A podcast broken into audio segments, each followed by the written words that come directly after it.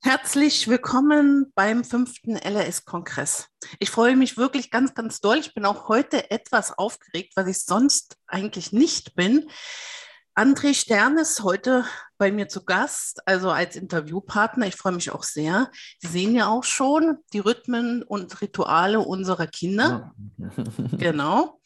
Ähm, und ich sage erst mal kurz was zu dir, André. Ähm, ich weiß gar nicht, sind wir auf du oder machen wir sie? Wie, wie, wie hältst du das so allgemein? Äh, allgemeine, wie es gerade kommt. Also hast damit angefangen, dann bleiben wir auch bei dem. Super. Mhm. Also, André Stern wurde 1971 in Paris geboren und ist dort aufgewachsen und Sohn des Forschers und Malortgründers Arno Stern. Richtig? Du bist verheiratet, hast zwei Kinder ähm, was du alles für Berufe hast, das besprechen wir später. du bist Autor des äh, unter anderem des Bestsellers und ich war nie in der Schule. Das ist sehr interessant. Ähm, du bist natürlich ein gefragter Referent, deswegen freue ich mich besonders, dass du heute hier bist. Und du bist einer der Protagonisten des Filmes Alphabet. Ähm, ja, ne? Ähm, und darüber habe ich eigentlich deine Familie kennengelernt, über den Film, weil ich war, ich habe noch vor fünf Jahren in Berlin gewohnt und da war ich bei der Premiere des Filmes schon dabei. Und ich war von diesem Film Alphabet so begeistert. Ähm, ich bin da raus aus dem Kino gegangen und dachte, wow, also ne, das ist so, das spricht mir so aus der Seele alles. Und seitdem verfolge ich euch eigentlich. Also nicht, ich mobbe euch nicht oder so. Was wir Aber, tun.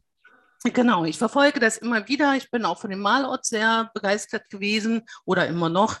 Ähm, ja, und deswegen freue ich mich sehr, dass du heute hier bei uns bist. Und ich habe auch etwas ganz Tolles gefunden. Und zwar, Lernen ist nicht etwas, das wir tun, tun. Lernen ist etwas, das uns passiert. Und das habe ich in deinem Buch gefunden. Ne? Ähm, darüber wird's, darum wird es heute auch noch kurz gehen. Warum bist du hier, André? Weil in meinem Kongress geht es um das Lernen. Ja. ähm, LRS-Kongress, da geht es um äh, Lernen, Lesen, Schreiben, Rechnen, aber eigentlich darum, wie das Lernen besser wird, einfacher wird, wie es funktioniert halt. Ne? Und ich glaube, da bist du ja Experte. Mhm. Auch wenn ich glaube, du bist nie in die Schule gegangen, oder? Ich bin nie in die Schule gegangen, das ist korrekt, ja. Ähm, aber das ist nicht das, was äh, macht, dass ich ähm, übers Lernen einiges weiß. es ja. kommt daher, erstens, da, dass ich eine gewisse Erfahrung habe mit Lernen, was ja jede und jeder hier auch hat. Es kommt aber auch daher, dass ich darüber viel nachgedacht habe, dass ich viele Kinder beobachtet habe, wie sie lernen und dass ich dann mit ziemlich äh, vielen Wissenschaftlern habe angefangen zu arbeiten, ähm, ihre Bücher gelesen, dann mit ihnen zusammengearbeitet und dann schicken sie einem, weißt du, dann die verschiedenen wissenschaftlichen Publikationen, die einen interessieren könnten und so weiter. Ah. Und so bildet sich wie eine Akkretion, wie, äh, wie die Entstehung eines Planeten, dann entsteht eine gewisse Masse an, an ich würde nicht sagen Wissen, weil was du höchstens dabei sammelst, ist die Überzeugung, die immer wachsende Überzeugung, dass man eigentlich gar nichts weiß. genau, genau. Und, und, und das ist ja interessant und das ist ein mhm. Zustand der Kindheit. Und eigentlich ist das, ist das mein Job. Ich bin der Botschafter der Kindheit. Ich bin derjenige, der, der die Stimmen der Kinder in die Welt trägt, wo sie eigentlich gar nicht gehört werden. Mhm. So, ja, ich bin, nicht, ich bin, nicht, zur Schule gegangen, das ist aber nur ein Umstand. Mhm. Ähm, denn das, was ich glaube, noch wichtiger ist als die Methoden und nicht in die Schule zu gehen oder in die Schule zu gehen oder dies oder jenes oder in eine äh, Schule mit einem deutschen Hintergrund oder mit einem italienischen oder mit einem demokratischen oder mit einem freien. Es ist alles eine Methode. Und ich denke, es gibt etwas vor den Methoden und das ist die Haltung. Mhm. Und, wow, und, super, genau. Ja. und deshalb betrachte ich das als, als relativ, äh, es ist nicht das, was mich kennzeichnet, erstens. Und zweitens, ich bin dabei auch keine Ausnahme. Mhm. Denn das, was ich erlebt habe, ist das, was jedes Kind eigentlich erleben würde. Jedes Kind, dem man mindestens ein wenig Vertrauen schenken will. Ich hatte das Glück, dass man mir ganz viel Vertrauen geschenkt hat, aber jedes Kind, dem man etwas Vertrauen schenkt, hat dann dieselben Geschichten zu erzählen, wie ich sie heute erzählen werde. Also Mhm. vom Sichtpunkt des Kindes aus betrachtet, ist meine Geschichte eine ganz banale. Es ist mir nichts passiert, das nicht anderen Kindern passieren würde. Und ja, ich habe sehr viel über Lernen nachgedacht, bis ich zum Schluss gekommen bin. Und dieser Schluss wird untermauert von all den modernen Kenntnissen. Also ich lade ein, all diese Bücher zu lesen, die ich auch gelesen habe. Ich, ich freue mich, weil das ja eigentlich dein Thema ist und ich scheinbar ähm, ein wenig konträr jetzt wirken werde. Also nur im, im, im, im scheinbaren Bereich, ähm, indem ich heute mit ruhigem Gewissen, aber einem gewissen Spaß sagen kann, Lernen gibt es nicht. Und man plagt uns ein Leben lang mit einem Ding, das es nicht gibt. Mhm.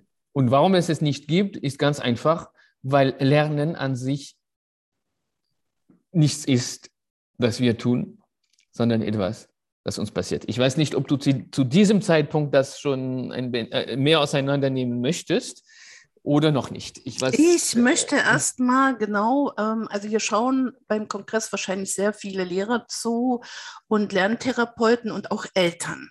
Und deswegen für mich, also warum ich dich auch eingeladen ist, für mich ist es auch ganz spannend. Ich bin zur Schule gegangen, meine Kinder sind zur Schule gegangen. Ähm, ich habe da viele na, gute und schlechte Erfahrungen gemacht.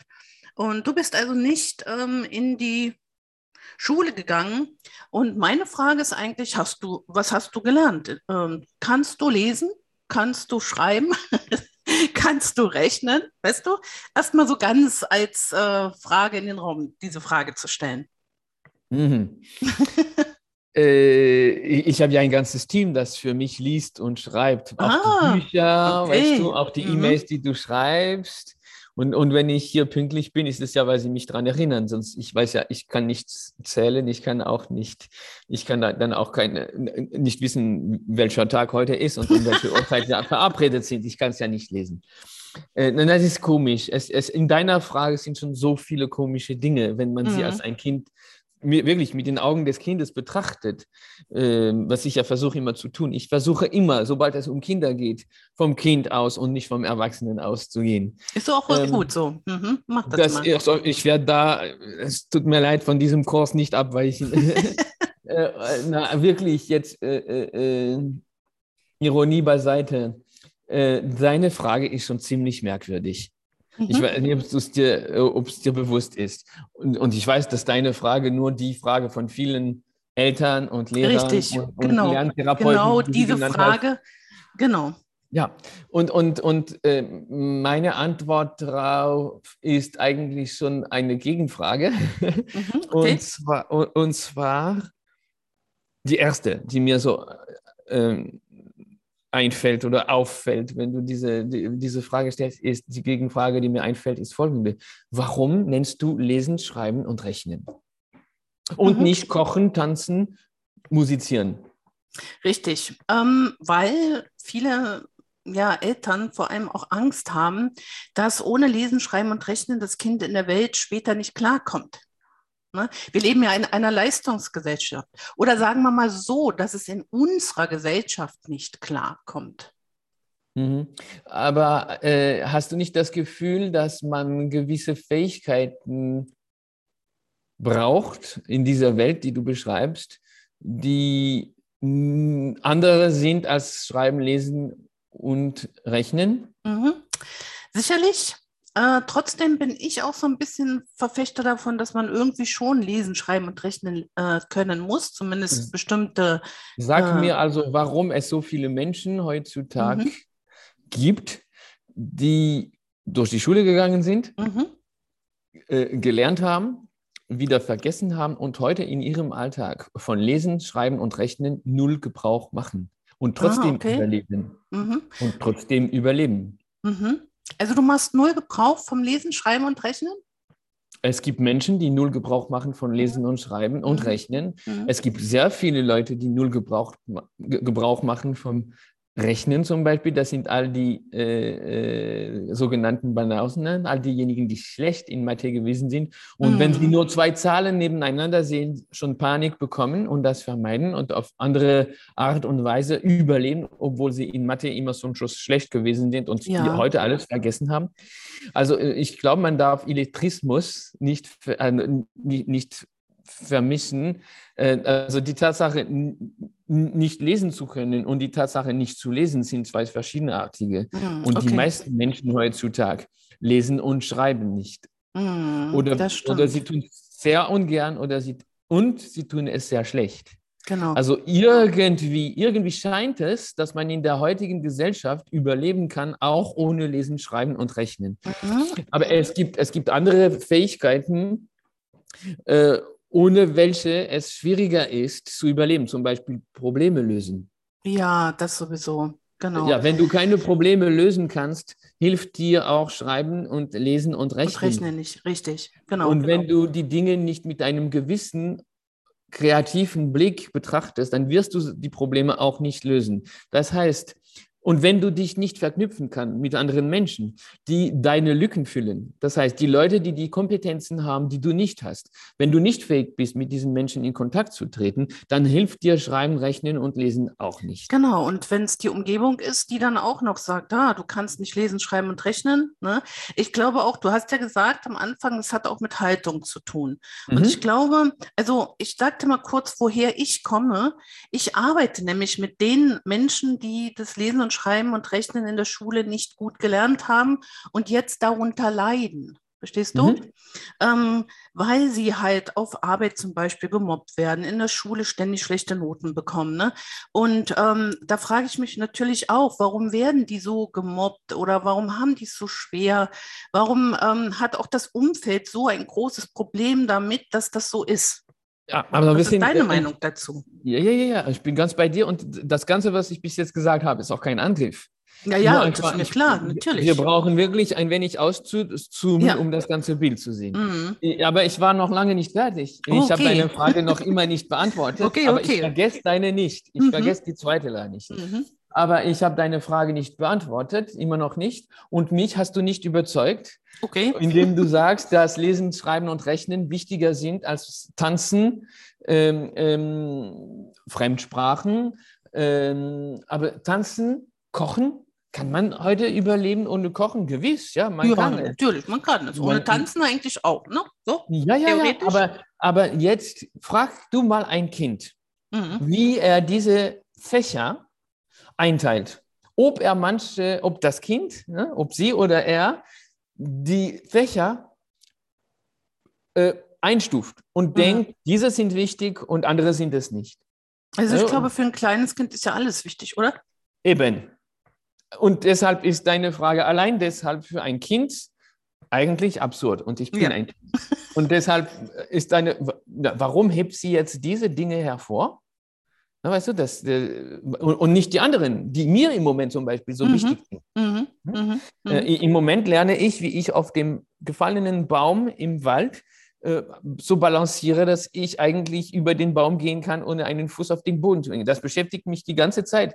Und das ist das Fach, das mich derzeit so beschäftigt, dass die anderen, die du da erwähnst, eigentlich ich verstehe nicht einmal, warum du sie für wichtiger hältst, denn ich habe heute das Gefühl, dass mein Überleben davon abhängt, dass ich fähig bin, auf diesem Baumstamm so zu balancieren, dass ich einen. Genau, und da ähm, stoßen ja im Prinzip die Interessen der Erwachsenenwelt oder der Gesellschaft mit denen. Die Konzepte Kindes, der Erwachsenen genau. mit der Realität des Kindes. Das ja, kollidiert. Aneinander, genau. Ja, das mhm. kollidiert und das mhm. knallt mhm. ziemlich hart. So, jetzt aber ist noch nicht fertig, äh, um deine Frage nicht zu beantworten. ähm, äh, die Frage ist, wieso machen sich die Erwachsenen so eine Sorge mit Lesen, Schreiben und Rechnen? Mhm. Wo Lesen, Schreiben und Rechnen gerade die drei Dinge sind, die du in unserer Gesellschaft nicht nicht lernen kannst. Vorausgesetzt, du darfst sie in deinem Rhythmus, zu deinem Zeitpunkt, auf deine Weise genau. erfahren und nicht lernen. Mhm. So, und, und das ist der springende Punkt. Wir machen uns so eine Sorge um, und machen und verunmöglichen eine Sache, die von alleine entstehen würde. Du musst dir etwas vorstellen. Oft sagen die Leute, ich bin schlecht in Sprachen. Also ihr hört es, Deutsch ist nicht meine Muttersprache, es ist eine andauernde Baustelle. Und oft sagen mir meine Gegenüber, ähm, ja, äh, zum Glück sprechen Sie etwas Deutsch, weil mein Französisch ist so schlecht. Ich mhm. war in der Schule in Sprachen immer schon schlecht. ich weiß gar nicht, ob du merkst, wie lustig diese Aussage ist. Ich ja. sage dir in einer Sprache, dass ich für Sprachen nicht begabt bin. Mhm. Das ist ein, ein Mega-Witz, weißt du? Die, die, die Leute, die dir das sagen, sind an sich selbst ein Beweis dafür, dass sie sich irren, indem sie sagen, dass sie schwach sind in Sprachen, denn sie haben die Muttersprache gelernt. Und die Muttersprache zu lernen, ist das Schwierigste, was wir überhaupt lernen können. Ja. Das ist das Schwierigste, dass wir uns aneignen, was ich irgendwie mehr mag, ja, äh, besser mag als, als, als lernen. Die, die, die, Muttersprache ist etwas, das wir uns aneignen, obwohl wir überhaupt keinen bloß, wirklich bloßen Schimmer einer Ahnung haben, was es eigentlich ist am Anfang. Genau. Das ist eine Melodie, weißt du? Mhm. Und, die, und, und, und zumal die Erwachsenen das uns verkomplizieren, indem sie zum Beispiel äh, untereinander sagen, ja, wie schön. Und wenn sie uns sehen, dann sagen sie, ah, wie schön. Ah, weißt du? Und das Problem ist, dass das Kind noch nicht weiß, mhm. ob schön und schön das Gleiche bedeuten. Das könnte ja was anderes bedeuten. Also wir verwirren die Kinder, aber die kommen trotzdem durch. Mhm. Jede hier und jeder hat eine Muttersprache gelernt. Auf Richtig. eine eigene Weise, zu einem richtigen Zeitpunkt, zu einem persönlichen Zeitpunkt, nach einer eigenen Didaktik. Richtig. Nicht nach einer Methode. Mhm. Das hat hier jeder und jeder gemacht, obwohl niemand jemals Unterricht in Muttersprache bis jetzt auf jeden Fall eingeführt hat. Ja, vielleicht das haben wir es ja noch einen Unterricht für Babys. Das ist schon probiert worden. Mach dir oh. keine Sorgen. Oh Gott. Es gibt schon ziemlich verrückte Menschen. Hm. Das wissen wir. So, das heißt, es ist doch eigenartig. Das Schwierigste, was unser Gehirn sich aneignen wird, hm. die Muttersprache, hm. eignet es sich an, ohne Unterricht, aber nicht alleine. Hm. Nicht Richtig alleine. Nur dadurch, dass die anderen um dich herum sprechen, mit dir und unter sich, hast du überhaupt deine Muttersprache erlernt. Richtig. Weißt du was? Wenn das möglich gewesen ist mit der Muttersprache, dann ist, dann, ist es hirntechnisch, wissenschaftlich betrachtet, unmöglich, dass du die anderen Dinge, die mit nicht Sprache zusammenhängen, mhm. wie Lesen und Schreiben und Rechnen, nicht lernst. Mhm. Es ist nicht logisch, nicht normal. Es kommt aber was Interessantes dazu. Nehmen wir Mathe, oder? Mhm. Mathe, ja. Oh, Mathe. in Deutschland haben so viele Angst vor Mathe. Ja, nicht nur, überall haben überall, alle Überall, okay. Ja. Mhm. Und es gibt eine gute, äh, interessante Erklärung. Aber ich mhm. bin auch noch nicht fertig damit, warum ich behaupte, dass Lernen nicht existiert. Aber okay. entschuldige, ich kann nicht. Nee, nee, ist ja alles machen. gut. Ich kann nicht ich, ich dir sehr gerne zugenommen. so. so, Mathe. Erstaunlicherweise ist Mathe das, wovor sich alle fürchten. Mhm. Erstaunlicherweise ist aber Mathe das, was die Gesellschaft zu oberst gestellt hat. Also mhm. von allen wichtigen Sachen ist Mathe das Allerwichtigste. Mathe. Der polnische Hirnforscher Marek Kaczmarczyk, mhm. ja, versucht das aufzuschreiben, ähm, Marek Kaczmarczyk, äh, bringt brillante Beweise dafür, dass das mathematische Gehirn in uns aller Köpfe erst dann irgendwie kommt, sich erst dann entwickelt, erst dann funktionieren kann, wenn wir ungefähr zehn Jahre alt sind. Wie viel? Zehn Jahre zehn alt. Jahre? Mhm. Okay. Es gibt ein paar Ausnahmen natürlich, mhm. wie immer, weil nichts fix ist. Es gibt Kinder, die später dieses Gehirn aktivieren und es gibt Kinder, die vorher dieses Gehirn aktivieren. Und diejenigen, die das vorher aktivieren, gelten als die Mathe-Asse sozusagen, ne? Die Mathematikbegabten. Mhm. Die mhm. Begabten für Mathematik, für Mathe. Mhm. Richtig. Und die anderen, welche Erfahrungen machen die anderen? Ja, Weil die haben du- sehr viel Frust, ne? Genau. Na, logisch. Es ist, als ob, stell dir vor, du bist ein Katzenbaby, noch mit Mhm. geschlossenen Augen und ich bringe dir, ich versuche dir, die Farbtheorie beizubringen.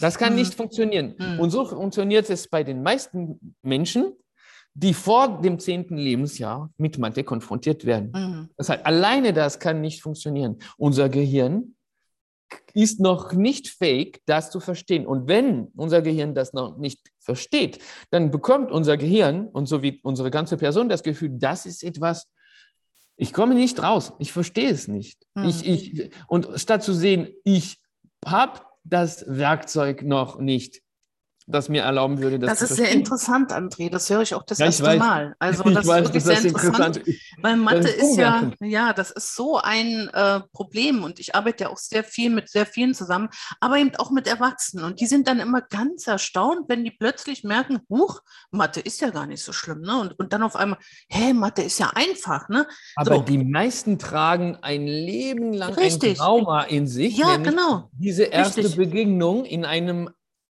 Reifungsstadium, in dem dieses Werkzeug, das mathematische Gehirn, noch nicht bereit Ja, war. natürlich, bis sie zehn sind, haben sie sich aufgegeben. Dann wissen sie, wenn sie also vorher schon, ach, ich bin dumm in Mathe, ich werde das nie können, ne? Genau so. Und, das, kann- äh, und, und sie halten sich auch daran. Und sie tragen auch das Richtig. Etikettchen schlecht in Mathe, weißt du? Und das trägst du ein, das, das, annunz, das annunzierst du, das sagst du ihm voraus. Das, weil du sagst, ich bin schlecht in Mathe. Und, der dann Satz tragen sie es noch weiter antreten. Dann werden sie groß, kriegen Kinder und dann sagen sie, ach, ich war auch in Mathe immer schlecht. Und äh, ist kein sagen, ja, Wunder. aber der, der Satz, ich bin schlecht in Mathe, ist der lustigste der Welt eigentlich. Mhm. Genauso lustig wie ich schlecht, ich bin schlecht in, in, in Sprachen, also Mhm. ich bin unbegabt für Sprachen. Richtig. Ich bin schlecht in Mathe, ist der, die meist ausgesprochene Aussage auf Erden. ja, leider. Wa warum? Ja, Gerade auf, ganz, auf der ganzen Erde. Ich habe immer gehofft, dass es nur in Problem. Deutschland so schlimm ist. Nein, es ist überall auf der ganzen Erde. Und weißt du, warum dieser Satz besonders lustig ist? Mhm. Weil die Wissenschaftler, mit denen ich arbeite, hier sind sie, die sagen dir, es ist kein einziges Wort in dieser Aussage korrekt. Wissenschaftlich betrachtet ist kein einziges, also von vorne nach hinten stimmt kein einziges Wort in dieser Aussage. Aber hast du sie schon wahrgenommen und auseinandergenommen? Ich, erste Person, ich bin vom Verb sein, weißt du, ich bin, nicht derzeit ist, äh, nein, ich bin schlecht. Ich bin schlecht in Mathe. Na, aber du musst, äh, das heißt, dieser Satz hat Konsequenzen. Ja, ja, natürlich. Unser Selbstwert, unser Bild Richtig. unserer selbst ist damit für immer verletzt. Genau. Und so down, nur weil wir das. Gefühl- Und der korrekte, der wissenschaftlich korrekte Satz wäre: Mhm. Pass mal auf, Mhm. halt dich fest. Ja, okay, ich halte mich fest. Okay, na los, fang an. Der wissenschaftlich korrekte Satz ist folgender: Mhm. Mathe interessiert mich heute nicht. Richtig. Genau. Das ist der korrekte Satz. Mhm. Und das ist so eine Befreiung. Mhm. Ah, es ist nicht meine Schuld, weißt du, ich, Mhm. ich bin es nicht. Mhm. Und es ist auch nicht die Schuld von Mathe. Mathe ist nicht zu kompliziert. Ich bin Nee. nicht zu dumm. Mhm. Wir sind einfach heute nicht füreinander gemacht. Und das könnte sich morgen verändern. Das könnte sich morgen ändern. Morgen könnte, könnten Mathe und ich füreinander gemacht. Aber wenn Mathe mich interessieren würde, da wäre ich darin ganz gut, wie ich in allem ganz gut bin, was mich interessiert. Und schlecht bin in allem, was mich nicht interessiert. Richtig. Und heute interessiert mich Mathe nicht. Das, und das wäre eine Befreiung, weil du könntest in zehn Jahren oder in 20 Jahren Mathe begegnen und nicht tragen in dir die Überzeugung, dass du schlecht darin bist oder dass Mathe zu schwer ist, sondern du könntest dann, wenn du es brauchst, dann, wenn es dich interessiert, dann, wenn es irgendeine Bedeutung für dich hat, könntest du dem begegnen und feststellen, wow, welche eine Welt, anstatt ein Trauma vor dir, wie ein, ein, ein, eine Abschirmung zu haben, dass du es gar nicht sehen kannst, wie das den meisten passiert. Und jetzt, entschuldige, sind wir angelangt am Punkt, wo ich nicht mehr nicht sagen kann, warum es Lernen nicht gibt. Und warum Lernen nicht ist, dass wir tun, sondern etwas, das uns passiert. Richtig. So, André, ich sag dir schon mal noch was vorher. Ich, ich will dir erst mal danken schon für das, was du jetzt gerade gesagt hast. Ich glaube, mhm. diese Gedanken werde ich jetzt in die Welt tragen. Also überall werde ich genau das in die Welt tragen, es. weil ähm, das ist ja dann, das wirklich, ähm, das ist so, so, so, so, so eine ganz andere ne, äh, Herangehensweise und das könnte ja wirklich so vielen Menschen helfen. Und ich, ich verspreche dir, ich werde das jetzt überall in die Welt tragen. Ich danke dir. Dann hat das Ganze einen Sinn gemacht. Es gehört zu diesen Dingen, wenn man, ihn, wenn man ihnen begegnet ist.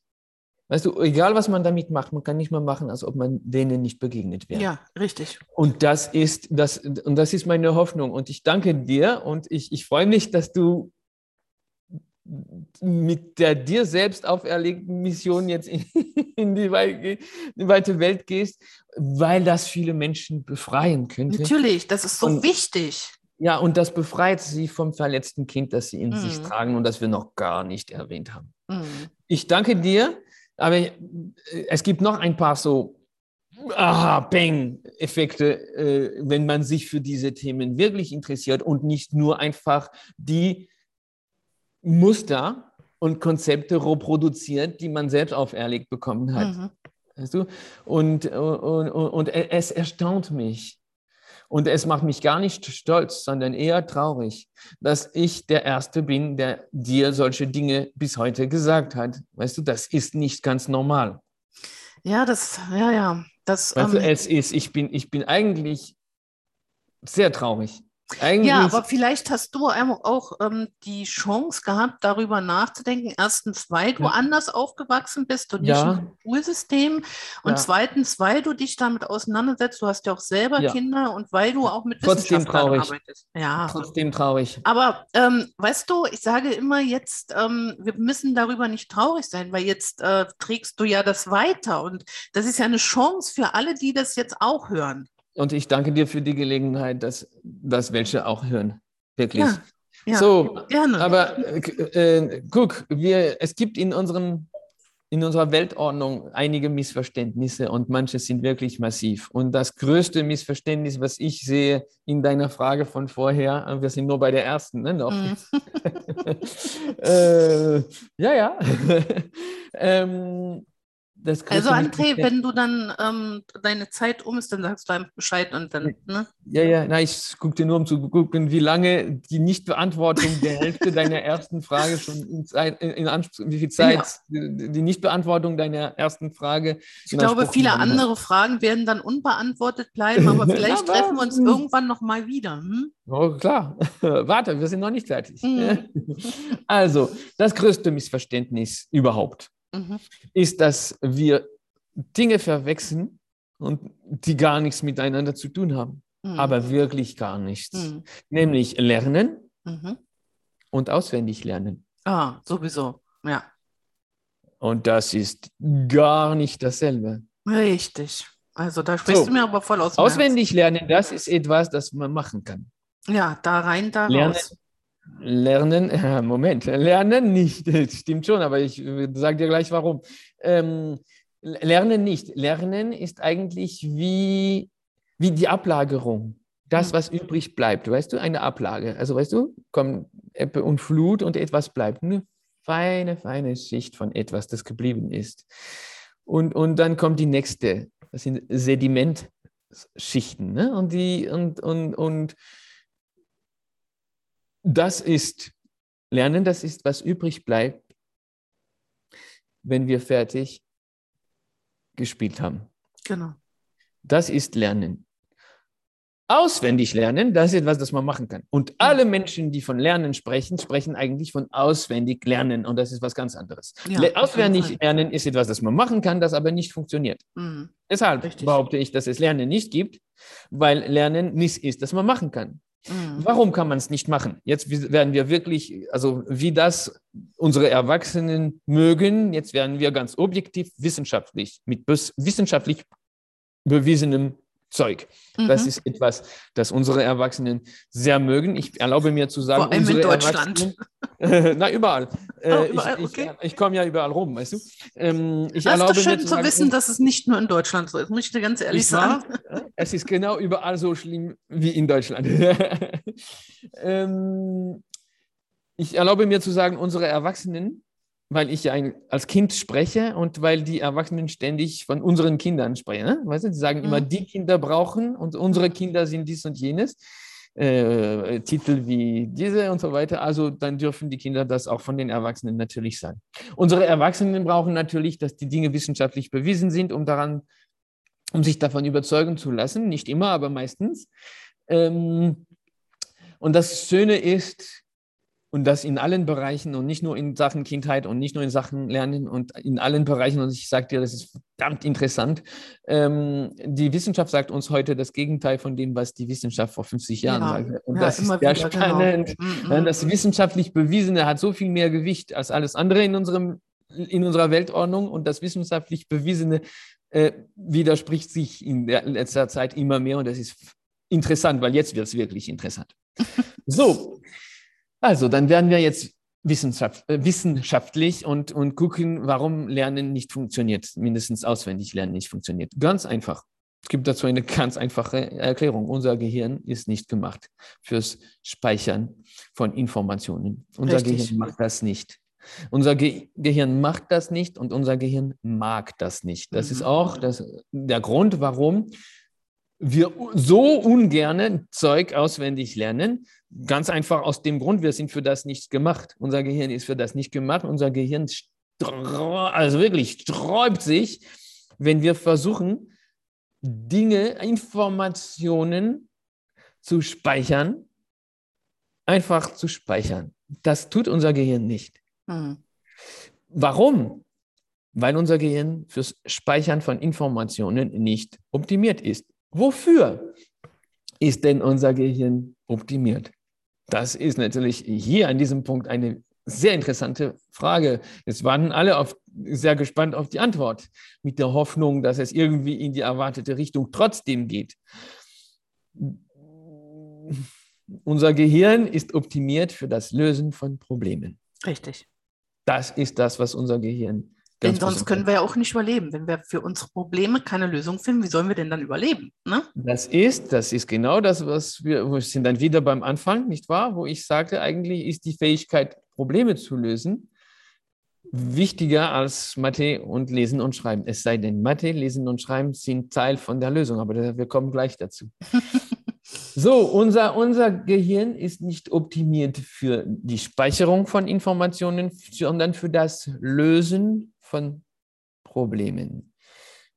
Und wenn innerhalb der Problemlösung, auf, auf, wenn auf der Suche nach der Lösung eines Problems Informationen sich als relevant erweisen, wenn sie kombiniert zu einer Lösung führen, wenn also eine Information dir jetzt hilft, auf irgendeine Weise dein Problem zu lösen, dann erstaunlicherweise speichert sie dein Gehirn und zwar für immer merkwürdig.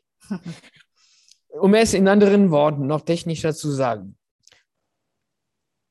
damit wir eine Information überhaupt speichern, müssen unsere emotionalen Zentren aktiviert sein. Ohne Aktivierung der emotionalen Zentren geht die Information, egal welche sie ist, durch dieses Ohr rein und durch dieses Ohr wieder raus euch sehr bekannt, es ist ein uns allen sehr bekanntes Phänomen, das eigentlich zeugt von irgendetwas, das nicht funktioniert. Aber wir haben das notorisch und akzeptabel machen müssen. Mhm.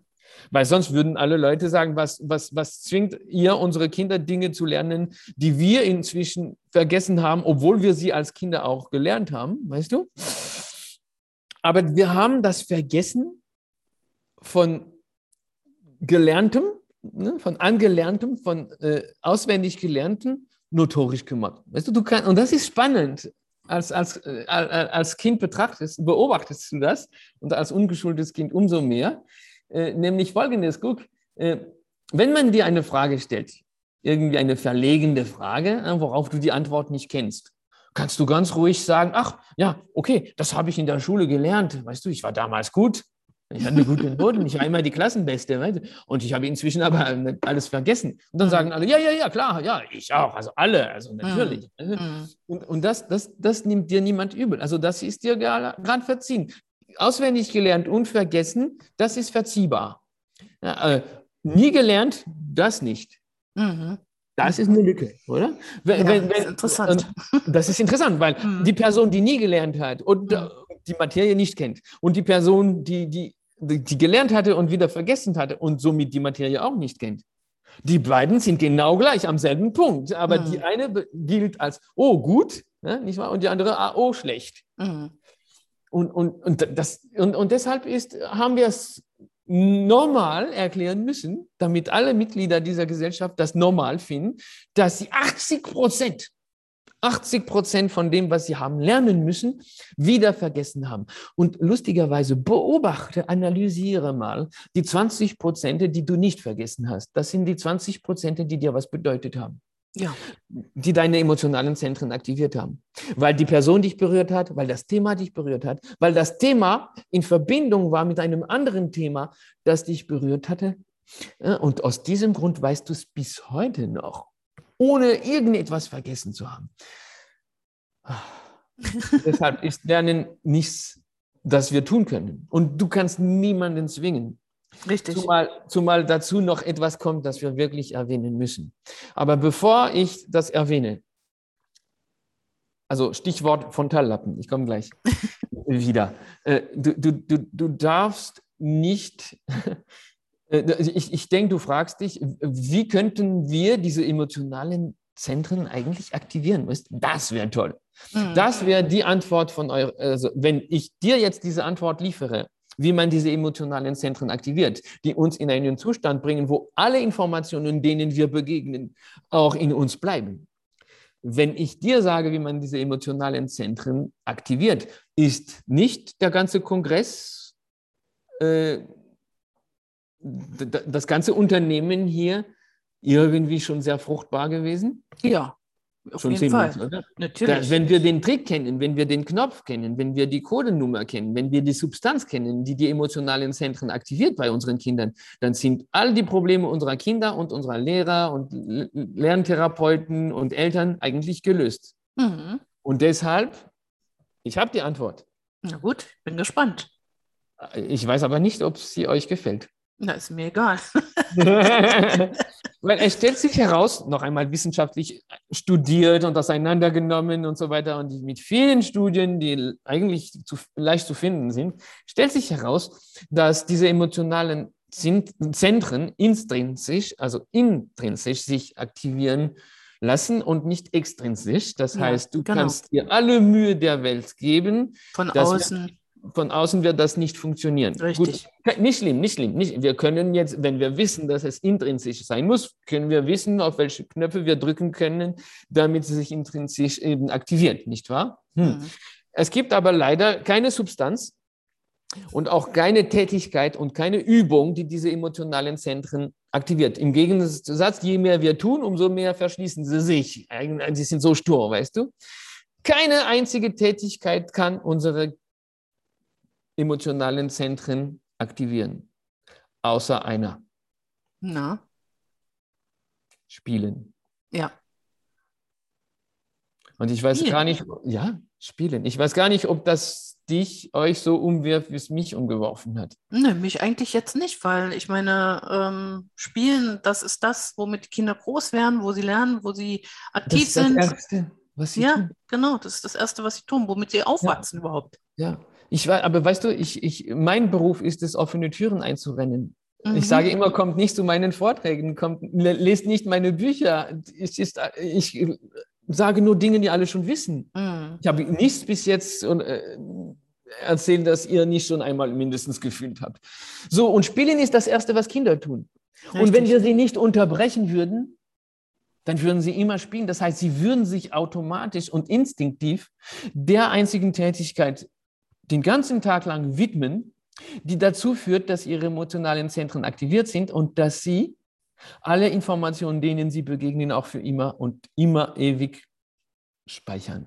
Genau. Und wir unterbrechen die spielenden Kinder, mhm. weil wir so unglaublich eine kranke, äh, ein krankes Konzept haben, dass wir denken, dass wir Dinge wirklich auseinander nehmen, trennen und entgegengesetzt auf der Wichtigkeitsskala positionieren. Nämlich einerseits Lernen als sehr, sehr, sehr wichtig und andererseits Spielen als nebensächliche Tätigkeit für die freie Zeit, wenn du fertig bist mit Lernen. Ja, viele Kinder haben überhaupt keine Zeit mehr zum Lernen. Die haben zum überhaupt Spielen, keine ne? Zeit Genau. und die haben auch gar, gar keine Lust mehr, weil man Hm. ihnen eh gesagt hat, dass das eine Tätigkeit für die Kleinen ist. Also das ist ein Hm. Kinderspiel. Und, und spielen kannst du dann, wenn du fertig gelernt hast. Weißt du, zuerst jetzt lernen und Erst Hausaufgaben. Hausaufgaben und dann spielen. Ja. Hausaufgaben, das Geständnis unserer Gesellschaft, dass das Auswendig-Lernsystem nicht funktioniert. Sonst bräuchtest Ja, ich du finde keine Hausaufgaben so Wiederholung, schlimm. weißt du? Also ich finde es allem so das- schlimm, ja. bringt zu nichts weiterem. Richtig. Also gut, okay. Ähm, aber guck, wir sagen dem Kind, hör auf zu spielen, um zu lernen. Mhm. So eine Aussage kann das Kind nicht verstehen, weil das Mhm. Kind weiß ganz genau und will mit seinem ganzen Wesen nur spielen. Und ich durfte mein Leben lang spielen und wurde nie unterbrochen und es wurde nie gedacht, dass diese Tätigkeit weniger wichtig ist als eine andere. Es wurde betrachtet, beobachtet, aber betrachtet, dass diese Tätigkeit die allerwichtigste für Kinder ist. Das ist kein persönliches Verdienst. Ich meine wirklich Nee, das Verdienst, genau. nicht der Verdienst. Ne? Mhm. Das ist kein persönliches Verdienst. Es macht mich nicht besser. Ich sage nicht, Eureka, schaut, ich habe die Lösung gefunden. Ich sage nur, schaut. Ich bin mir bewusst, welch ein Glück das gewesen ist. Aber noch einmal, ist das nicht verdammt traurig, dass ich der Einzige bin, der bis zum 50. Lebensjahr hat spielen dürfen und von dem das Spielen ernst genommen worden ist? ja. Weil das würde die Frage beantworten, was wird aus einem Kind, das sein ganzes Leben spielen kann? Wird es zu einem äh, zu, äh, unfähigen, wilden Wesen, das weder lesen, schreiben und rechnen kann, noch irgendetwas? Was ja unterstellt wird oder früher unterstellt wurde. Früher wurde ja unterstellt, den Kindern, die sind nichts, die müssen erzogen werden. Ohne Erziehung funktioniert es nicht. Ne? Wird es wild und Erziehung sind die asozial. Kinder keine Menschen. Richtig. So, aber das ist die Metaebene. Das ist die, die Ebene der Haltung. Mhm. Und das ist die, die konditioniert, wie wir uns dann mit unseren Kindern benehmen und warum wir dann solche abstruse, absurde Konzepte entwickelt haben. Mhm. Wir könnten auf diese Metaebene steigen, das wäre nicht unwichtig, aber wir sind noch nicht ganz fertig mit dem Lernen. so.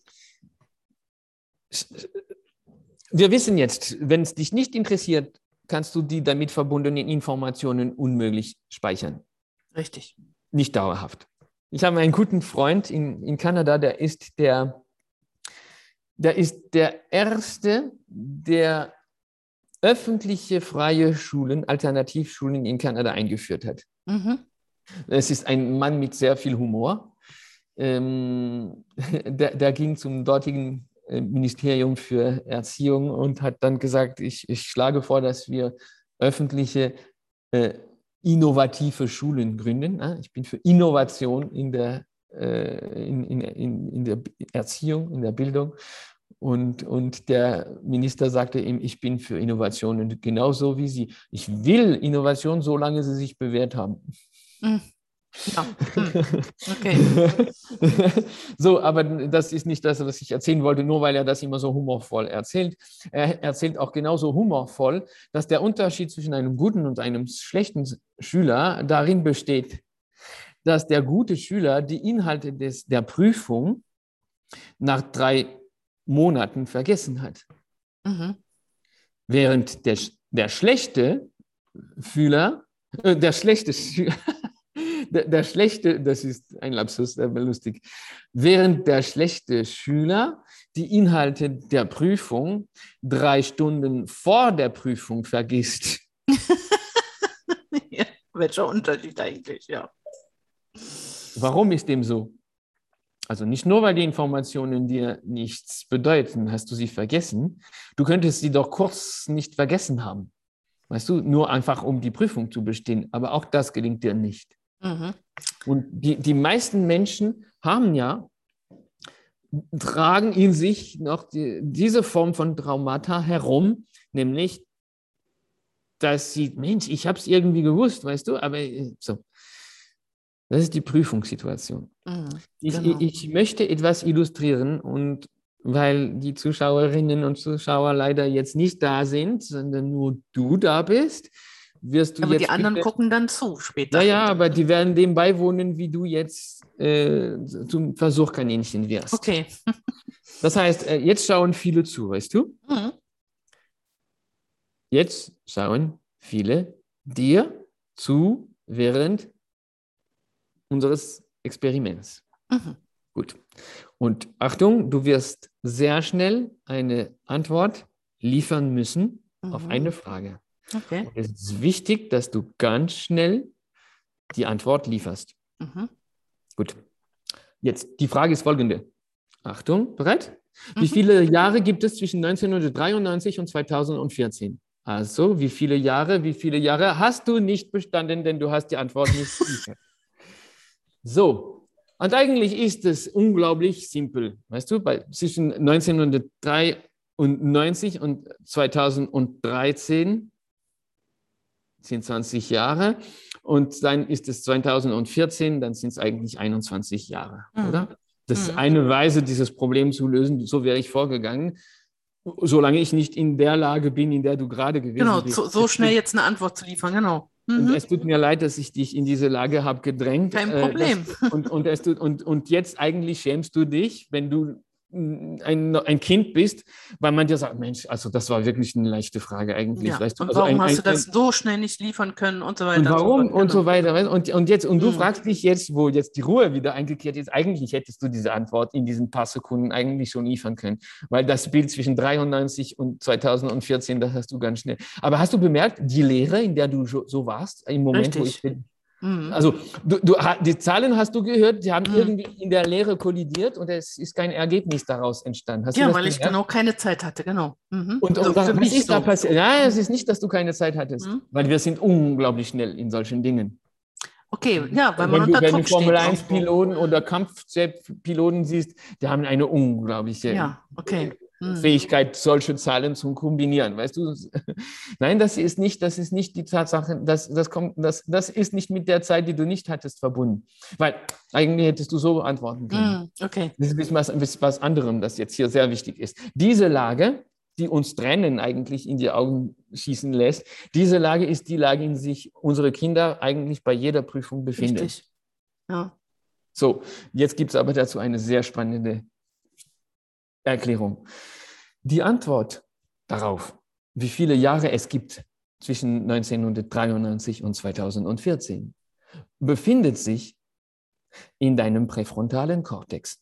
Das heißt, in diesem frontalen Frontallappen, das Mhm. ist unser jüngstes Gehirn. Ja. Also metaphorisch gesehen ist unser Gehirn gebaut wie eine Zwiebel, weißt du? Das archaischste Gehirn ist in der Mitte Mhm. und dann kommen die Schichten, die nicht wie Schichten, nicht, nicht, so äh, rundherum gehen, aber eben so.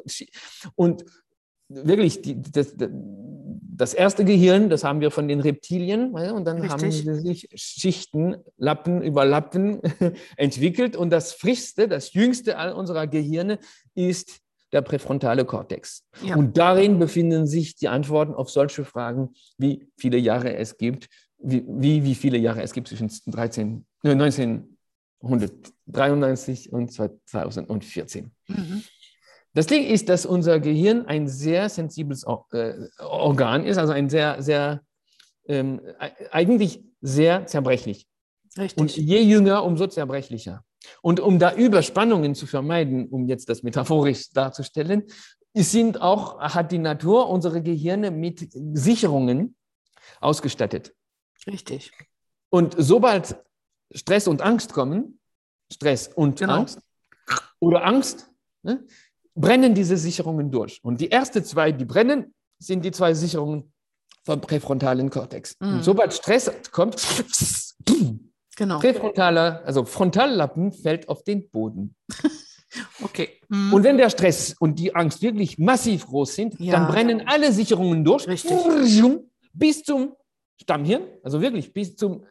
Und das ist, weil in der allergefährlichsten Lage, dann gibt es nur noch eine Lösung. Flucht. Und Flucht, Angriff oder Erstarrung. Und das Genau. ist genau die drei einzigen Dinge, die dieser dieses Stammhirn in der Lage ist, überhaupt zu machen. Aber das Geniale daran ist, dass wenn die Angst, je größer die Angst ist, umso schneller brennen die Sicherungen durch und umso schneller kommt eben dieses, weißt du, ganz, ganz Stammhirn zum, zum, Genau. zum Wirken und wir fliehen oder wir greifen an oder wir erstarren. Was bis jetzt die in, in den wirklich lebenbedrohlichsten Situationen in den meisten Fällen die, die Rettung bringt. Aber ein kleinerer Stress, wie zum Beispiel Prüfungsangst oder die Tatsache, dass ich dir ein paar Sekunden gebe vor ganz vielen Menschen, das ist Stress. Weißt du, der Stress steigt, steigt und die zwei Sich- die Sicherungen des, oder die, auch wie viele es auch sind, vom, vom Frontallappen, die brennen durch und der fällt auf den Boden. Und jetzt kannst du die Antwort nicht finden, Mhm. weil das dazu, die Informationen, Weil ich abgesperrt bin, die sozusagen. sind auf dem Boden, weißt du? Und wenn dein Frontallappen auf dem Boden ist, kannst du die Informationen nicht liefern, die darin sind. Genau, allein das Wort Prüfung, ne, das ähm, denke ich, wird auch wie bei vielen nachhallen. Genau. So, bung, so, oh, Prüfung. erste, ne, so. Weil du hast eine erste, erste Erfahrung gemacht. Und statt dass man dir sagt, was wir gerade sagen, und ich glaube, das ist wieder so ein Aha, weißt du, statt dass wir dir sagen, schau, dass du jetzt die Antworten bei der ersten Prüfung, dass man dir sagt, hey, Pause, das war ein Experiment. Wir wollten dir nur zeigen, wie das Gehirn funktioniert.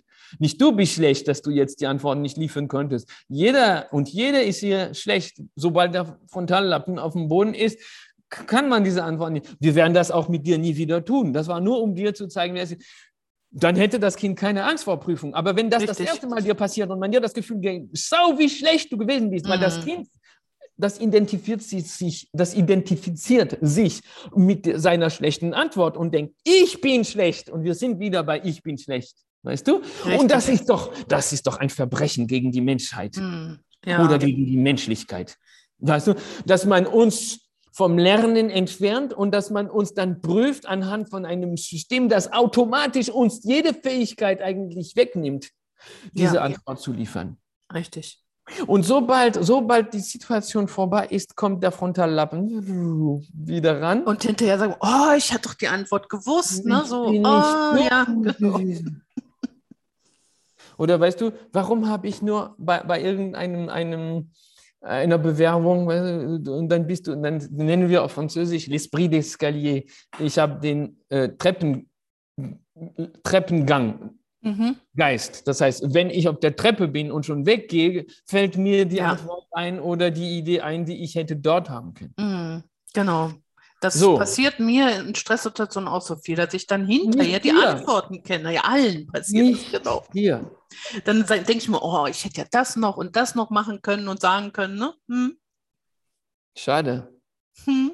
Schade, dass statt zu sehen, wie genial wir eigentlich sind in Ja. Problemlösungen, Richtig. wir nur sehen, wir sind schlecht in auswendig lernen und glauben, das sind wir, wo es alle sind. Und ich bin so schlecht bei Prüfungen, wo nicht du, sondern alle das sind. Ja, ja, das ist wirklich ein ganz Ja. großes Kernproblem in unserer Bildung, in unserer Welt, sage ich mal, in unserer heutigen Welt.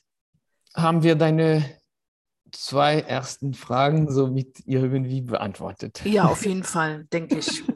Ähm, Du hattest viele auf Vorrat. Äh, ja, aber diese haben ja alle damit zu tun. Ne? Haben ja alle damit zu tun, was wir jetzt gerade besprochen haben, weil genau das hat mich ja auch brennend interessiert. Ähm, also, äh, ähm, ja, ich, also ich bin noch, ich muss das alles noch verdauen jetzt. Ne? Also, ähm, äh, ich bin dir sehr dankbar für dieses Gespräch, wirklich, weil ähm, äh, vieles habe ich natürlich auch schon gewusst, ne? aber du hast es nochmal ganz anders irgendwie so jetzt, ähm, weil ich mich ja auch sehr viel mit Lernen beschäftige, habe ich dir ja auch schon gesagt, deswegen ja auch der Kongress, weil ich mit diesem Kongress ja auch ganz viele Vorurteile auch abbauen möchte. Ne? Ja, der hat eine LRS, der ist dumm oder der kann ja gar nicht schreiben, der muss ja dumm sein. Ne? Tatsächlich, ähm, ob das mir glaubst oder nicht, ich werde oft gefragt, ach, du arbeitest mit den Dummen. Und da denke ich immer so innerlich, oh, so, ne, ey, ne, so, könnte ich ausrasten. Mache ich natürlich nicht, weil das ist nicht die richtige Reaktion, ne? Sondern ich versuche dann, ja gut, Gut, aber dann würde, würde dem andere mir ja nicht mehr zuhören. Also wenn ich ihm da noch was erklären will, sollte ich schon ruhig reagieren. Ne? Und das ähm, ist dann sicherlich auch, innerlich raste ich natürlich aus. Ne? Ja, also lustigerweise, das ist ein ganz anderes Thema. Wenn du ein Mann wärst, dann würdest du eigentlich immer noch ausrasten dürfen und, zu, und man würde dir immer noch zuhören, vielleicht sogar mit mehr Respekt, aber als Frau ja. nicht. Dann bist ja. du hysterisch, nicht wahr? ja. Das ist ein anderes Thema. Vielleicht machen ja. wir einen, einen, anderen Kongress. Äh? Ja, ich glaube, wir würden jetzt hier noch äh, stundenlang quatschen können, denke ich mal. Also ich, ähm, ja, aber wie gesagt, jetzt mein, muss mein Gehirn das auch erstmal nochmal alles äh, abarbeiten und aufarbeiten. Schön ist ja, dass ich das äh, jetzt aufnehme und dann auch mehrmals äh, angucken kann und immer wieder Ne? Aber eins wollte ich noch sagen zum Ende. Guck mal, dein Buch, ähm, ja, das sieht man also, was du da hast. Ich habe ein Exemplar und das können wir dann jetzt verlosen. Also das verlose ich zum Ende des Kongresses dann. Also wer das möchte, wer jetzt zuschaut und das Buch möchte, sollte unterm Kongress, äh, unter diesem Video bitte kommentieren. Ah, das ist schön, da freue ich mich. Darf ich aber trotzdem etwas noch hinzufügen? Na bitte, gerne. Hast du noch ein wenig Zeit? Ich, ich ja, das ist ja deine Zeit. Gut, nein, das ist ja unsere. Es gibt, glaube ich, doch eine Ebene, die wir da nicht, nicht, noch nicht wirklich äh, besprochen haben. Das mhm. ist die erwähnte Ebene der Haltung. Und mhm. ich will hier nicht abschließen, weil, ohne, ohne sie erwähnt zu haben, weil darin äh, keimt auch die große Hoffnung. Mhm. Gut, äh, äh, es mag sein, dass in vielem, was ich, äh, das wir heute besprochen haben, dass vieles äh, Unbehagen bei euch bewirkt. Und ich würde dieses Unbehagen begrüßen und sehr willkommen heißen. Weil das Unbehagen und, kann ja zum Nachdenken und zum das ne, ist, das ist, das ist, das ist genau, also gerade in diesem Unbehagen wurzelt, ja, keimt das Neue, das wir so Richtig. dringend brauchen. Das brauchen in der Schule, wir. da wo die Kinder sind, Richtig. ganz besonders. Ja, mhm. Und ich bin absolut kein Gegner von Schule, wie ihr wahrscheinlich wisst. Nee, ich wollte kurz das verletzte Kind in uns erwähnen. Mhm. Das verletzte Kind in uns ist das Kind, dem gesagt worden ist, und schon sehr früh in unserem Leben wird uns das gesagt, Kind, so wie du bist, bist du nicht gut. Ja. Und das ist, falsch. ach, das ist die allerschlimmste Verletzung. Mhm. Weißt du, ähm, und das ist das verletzte Kind, das wir dann nicht aufhören, in uns zu tragen. Mhm. Das fängt sehr früh im Leben an. Das fängt an, wenn zum Beispiel unseren Eltern, du weißt ja, wie man sich fühlt, nachdem man ein Kind auf die Welt zum, äh, vor, aller, vor allem wenn es das erste Mal gewesen ist, wenn man ein Kind zum ersten Mal geboren hat, nach einer Schwangerschaft. Ähm, da ist man sehr müde, verwirrt, ja, durch den Wind, äh, sehr verunsichert. Mhm. Also man sieht so ein, ein, ein Wirbel, so ein ne? Und dann stellt man uns Eltern dann eine Frage. Ständig. Alle. Nämlich, weißt du welche Frage? Eine mhm. nette, wohlgemeinte, du wirst sie gleich erkennen. Mhm. Und? Man spricht von deinem Kind. Schläft es durch? okay, ja, okay. Klingt harmlos, ja? Mhm. Ja, mhm. aber das welchen Ding Druck ist, erzeugt das? Genau. Naja, das Ding ist, dass es keine Kinder gibt, die durchschlafen. Ja, eben. Die Leute, die dir die Frage stellen, haben selbst, wenn sie welche gehabt haben, haben selbst Kinder gehabt, die nicht durchgeschlafen haben, mhm. aber die mhm. stellen dir doch die Frage, weil man sie ihnen gestellt hat, so wie du sie auch stellen wirst, ja, weil, weil man sie dir die ganze Zeit gestellt hat, mhm. weißt du? So, und das Ding ist, dass sie nicht, harm, nicht harmlos ist. Mhm. Sie ist nicht harmlos. Mhm. Weil die Eltern, die diese Frage ständig hören, in ihrem Zustand der Unsicherheit und der, der Müdigkeit und so weiter, die fangen an zu denken, es ist irgendwie wichtig, dass das Kind durchschläft. Denn es fragen ja alle. Es fragen die Eltern, die Großeltern, die Schwestern, die Tanten, die Ärzte, der Taxifahrer, Unbekannte auf dem äh, Supermarkt. Das Erste, was sie dich fragen, und schläft es durch? Es ist zwei Tage alt und schon sollte es durchschlafen. Und es gibt keine Babys, die durchschlafen. Es gibt sie nicht. Es gibt eins pro Mill. Das, und das sind meist pathologische Dinge, die dazu führen. Ähm, und, und dann denken die Eltern, Mensch, es ist so wichtig scheinbar, dass das ist das mhm. Erste, was alle fragen, dann ist das irgendwie wichtig und mein Kind schläft nicht durch. Also habe ich ein Problem, beziehungsweise mhm. hat mein Kind ein Problem. Und dann kommen auch all die Auflagen an die Eltern, später die Auflagen an die, an die äh, Lehrerinnen und Lehrer, weißt du, all diese Auflagen, weißt du. Genau. Dann will partout ein guter Vater, eine gute Mutter sein und die richtigen Maßnahmen getroffen haben, Maßnahmen getroffen haben, nicht wahr? Mit einem Wesen, ein Lebewesen genau. dir gegenüber. Das kann nicht Objekt von Maßnahmen sein, das ist Subjekt eines Lebens. Aber gut. Ähm, und, und dann fangen sie an, und das ist der Verhängnis, wirklich der verhängnisvolle Moment. Die begegnen dem Kind und geben dem Kind zu fühlen im nonverbalen Bereich der Sprache. Und das ist die Sprache, die die Babys und die Kinder überhaupt am besten verstehen und sprechen. Richtig. Die geben dem Kind zu fühlen, Kind, ich hätte dich lieber. Also mehr lieb, wenn du mehr schlafen würdest. Ja, genau. Das heißt, und das, das fängt landet, damit ja nur an. Das genau. fängt damit nur an und das landet und das ist, das, das ist so ein Stich, das schmerzt, das ist die erste Verletzung, weil das bedeutet, das bedeutet, Sabine, ich hätte dich schon, ich hätte dich schon lieb, aber ich hätte dich mhm. lieber, wenn du nicht so wärst, wie du bist. Mhm, richtig. Ich hätte dich noch lieber, wenn du nicht nur so nicht wärst, wie du bist, sondern wenn du meinen Erwartungen mehr entsprechen würdest. Ja. Das heißt, indirekt, aber ganz deutlich, dass so wie du bist, ich dich nicht so lieb habe, ja, und was macht das mit unseren Kindern? Genau, was macht das? Und das macht etwas mit unseren Kindern und auch mit unseren Erwachsenen, denn dieses mhm. verletzte Kind tragen wir in uns ja, die ganze Zeit herum. Und das hört nicht mehr auf und wir gewöhnen uns daran. Und das ist, dieses verletzte Kind ist das, was zum Satz führt, das wir am Anfang erwähnt haben, nämlich ich bin schlecht in Mathe oder in was auch mhm. immer. Die Menschen sind immer und so immer damit beschäftigt, sich für das alles zu entschuldigen, was sie nicht können und nicht sind und sich noch nicht verbessert haben und so weiter und so fort. Und dieses Ich habe dich lieb, aber ich hätte dich lieber. Und das ist keine bedingungs bedingungslose Liebe. Dieses Ich habe dich lieb, aber ich hätte dich lieber, wenn, ist mhm. bedingt.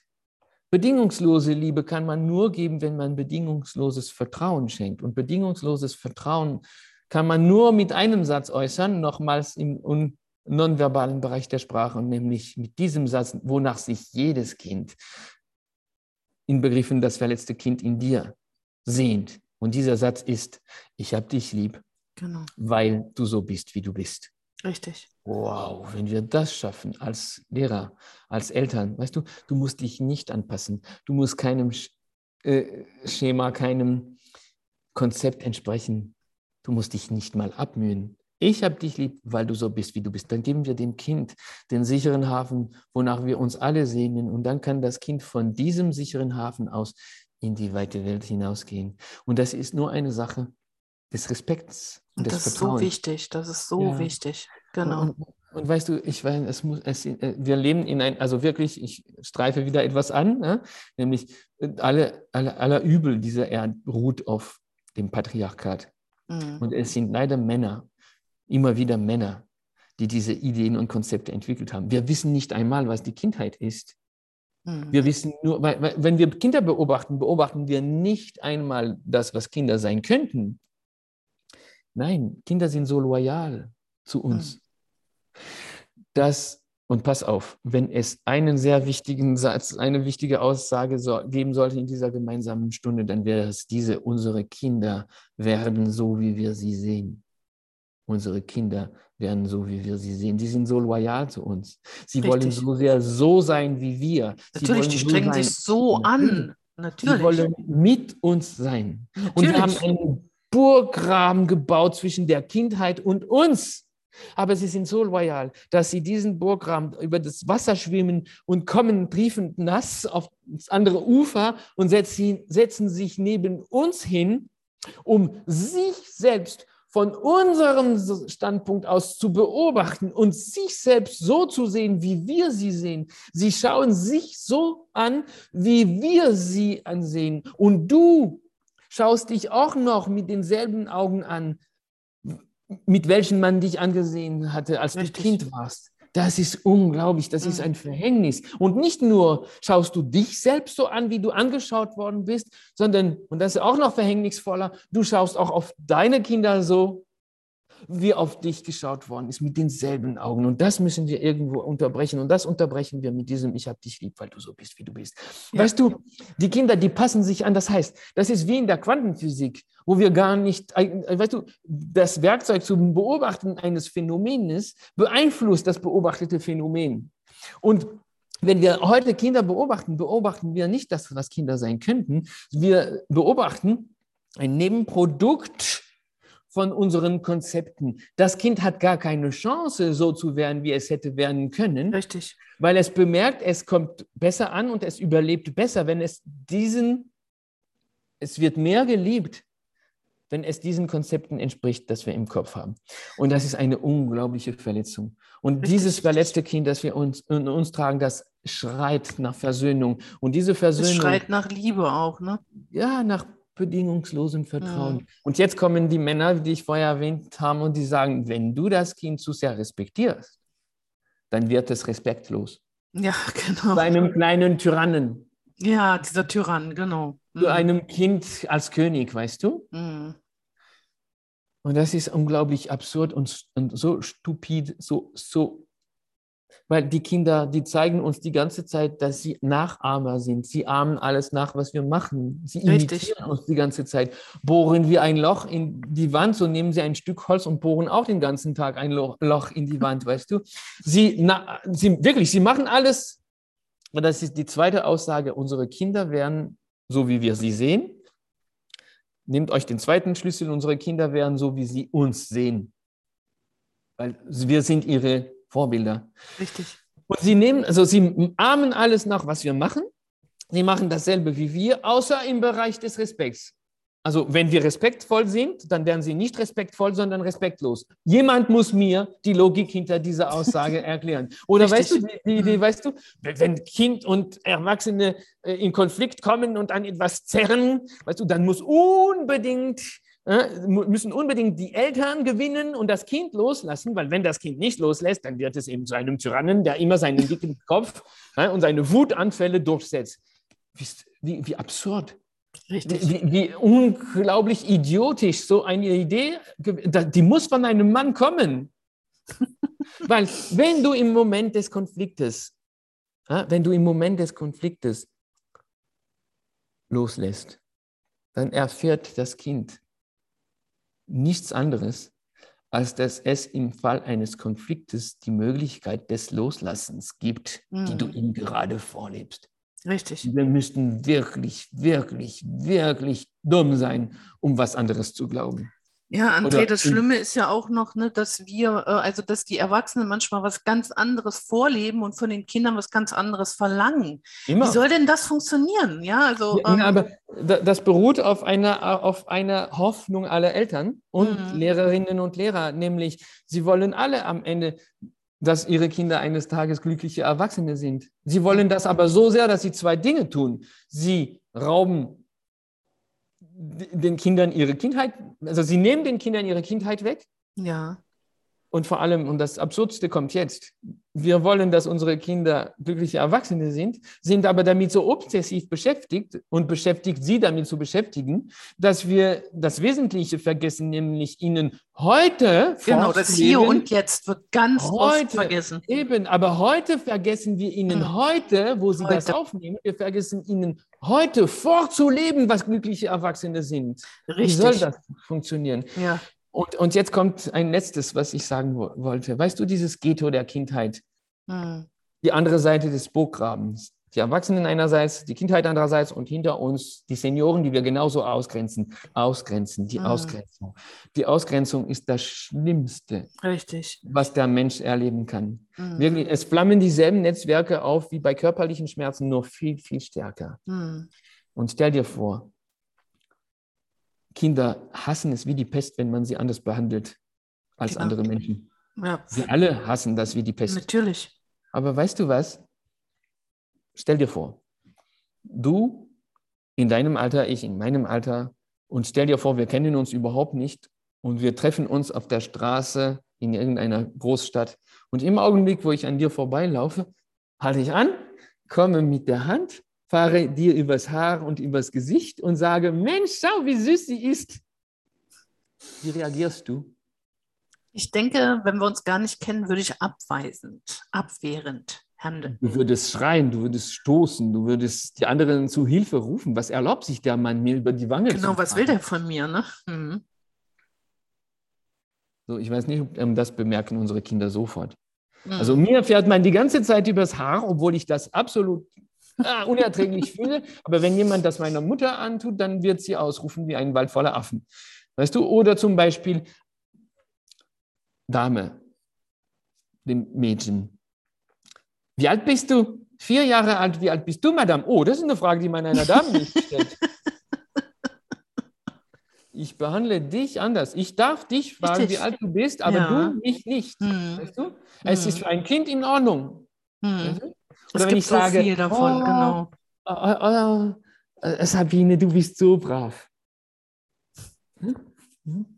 Oder, oder äh, äh, stell, stell dir vor, ich, ich tue dir das an jetzt vor, oder ich weiß nicht, weißt du, du, du, du gehst als, als, als ähm, ähm, weiß nicht, Wahlspezialisten zu irgendeinem Konzernchef und das Erste, was du tust, wenn du ankommst, oh Mensch, der ist aber süß, hey, wie geht's dem da?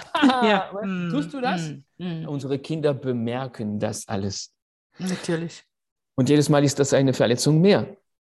Eine Ausgrenzung. Und jedes Mal, und auch wenn wir sie reden, wie ich vorher erwähnt habe, so, oh, das ist so süß. Weißt du? Wir sprech, ich spreche mit dir anders, als ich mit, an, mit Erwachsenen spreche. Eine Ausgrenzung. André, aber ich möchte das auch noch ergänzen, weil was mir auffällt, die Kinder, die lesen in den Erwachsenen dermaßen, die sind ja so klug, die Kinder, die können zum Beispiel in meinen Augen manchmal schon die Ergebnisse lesen, also ob sie es richtig oder falsch haben. Ne? Also die, die merken ja auch, wenn sich ein Erwachsener verstellt. Ne? Und wie viele verstellen sich, ja. Und Okay. ähm, wir sollten nie unterschätzen, dass die Kinder das ja auch merken. Die merken genau, da steht jemand, der liebt das, was er tut, und da steht jemand, der tut nur so, als wenn er das mag. Ne? Natürlich, natürlich, danke, dass du das noch erwähnst. Aber das ist das, was ich sagte, als ich sagte, das Nonverbale ist die Sprache, die die Richtig. Kinder am besten verstehen. Und weißt du, wir, wir, wir, wir lügen sie die ganze Zeit an und hoffen, dass sie uns glauben. Wir vertrauen ihnen und hoffen nicht, wir vertrauen ihnen nicht und hoffen, dass sie uns. Wie soll das funktionieren? Das funktioniert, genau, das funktioniert nämlich nicht. Ne? Das funktioniert nämlich nicht. Und jetzt kommt aber die Lösung. Die Lösung ist, ich habe dich lieb, weil du so bist, wie du bist. Richtig. Schau, zum Schluss. Stell dir vor, die Kindheit und auch unser Leben später. Denn es gibt eigentlich keine Unterbrechung. Und Lernen hört nicht auf. Richtig. Lernen hört nicht auf. Eben. Weißt du, und, und, und stell dir vor, die Kindheit und unser Leben danach, das ist wie ein Dampfkochtopf. Mhm. Und darin sind wir. Und der Deckel ist zugedreht. Und darunter brennt das Feuer der Erwartungen einer ganzen Gesellschaft. Mhm. Und das Feuer brennt und der Druck steigt. Ja, wo man dir sagt, oh, sie ist so brav. Also brav bedeutet unsichtbar. Pass auf, Mhm. je unsichtbarer du bist, umso mehr sehe ich dich. Mhm. Bist du sichtbar, bist du verhaltensauffällig, nicht wahr? Richtig. So. Mhm. Ja, aber du bist da und ich fange an, du musst brav sein. Erste Auflage. Kocht, weißt du? Feuer. Mhm. Druck steigt und der Deckel ist zugedreht. Ja? Und, und du musst gut aufpassen. Zum Beispiel in der Schule musst du gut aufpassen, weil Mhm. wenn du nicht gut zuhörst, zuhörst. Wenn du nicht gut zuhörst, äh, wirst du keine guten Noten haben, weißt du? Wenn du Richtig. Lektionen nicht lernst, wirst du keine guten. Und wenn du keine guten Noten hast, Dann wird später aus dir nichts. Ne? ja, ja, eben. Aber du weißt auch, wie du dich identifizierst mit deinen schlechten Antworten, das wissen wir inzwischen, oder? Mhm. Und du merkst, die emotionale Ladung ist umso größer, dass wir jetzt all das hinter uns haben, weißt du? Mhm. Und ich freue mich irgendwie, dass wir diese emotionale Ladung da haben. Ich glaube nicht, dass jemand nachher über das Haar eines Kindes ruhigen Gewissen fahren kann, weißt du? Und das sind kleine Dinge so. Also der Druck steigt. Also ja, weil wenn du keine guten Noten hast, dann wirst du kein gutes Studi- Studium machen können, weißt du? Wenn du kein gutes Studium machen kannst, dann wirst du auch keine guten Diplome haben. Und wenn du keine guten Diplome hast, äh, dann wirst du keinen guten Job haben. Und wenn du keinen guten Job hast, äh, Dann Ja, wirst dann du wirst du arm sein. Du wirst Ja, der Ausseiter sein. Genau. Genau, du wirst kein Geld haben und wer nichts hat, hat, ist nichts. Weißt du, wer nichts Richtig. hat, ist nichts. So, der Druck, merkst du, und später hast du Kinder und du musst den richtigen Zeitpunkt nicht verpassen. Und du musst für finanzielle Sicherheit und für materielle Sicherheit. Materielle Sicherheit, wir haben das nicht mal erwähnt, ist so unwichtig. Die Kinder, die brauchen emotionale Sicherheit. Sicherheit. Genau. Äh, materielle äh, ungünstige Umstände sind nicht so gefährlich wie die emotionale Armut, aber der Druck, der steigt und später eben, du musst gute Eltern, also gute Mutter sein, guten Vater, ein guter Vater sein und nicht versäumen und dafür sorgen und dafür sorgen und dafür sorgen und das nicht verpassen und die richtigen Maßnahmen im richtigen Zeitpunkt treffen und die richtigen Fehler im richtigen Zeitpunkt korrigieren und das auch als Lehrer und Lehrerin und du hast noch die Hierarchie und du hast noch die Eltern und die Kinder, all das kommt zusammen und du hast keine Macht, du kannst gar nichts machen, du kannst nichts machen, der Druck steigt und das ist schon derselbe Druck wie der Druck bei unseren Kindern und die sind klein und der Druck ist da und der Druck steigt in diesem Dampfkochtopf und der Druck steigt und steigt und steigt. Und der Vorschlag ist hier, komm, lass uns diesen Deckel entfernen. Hm. Lass den Dampf raus, genau. Und ich den Druck. Dich, weil du so bist, wie du bist. Richtig. Hm. Vielen Dank, André. Danke also dir. Wirklich vielen, vielen Dank. Ja, ähm, ich wünsche dir auch weiterhin alles Gute, dass du mit deinen Botschaften wirklich ganz viel gehört wirst. Ne? Dazu trägst du, tragt ihr bei und das sind nicht meine Botschaften, weißt du? Das sind unsere Botschaften. Das ist das, was unsere Kinder uns die ganze Zeit entgegenschreien. Richtig. Super. Danke. Vielen Dank. Danke dir. Tschüss.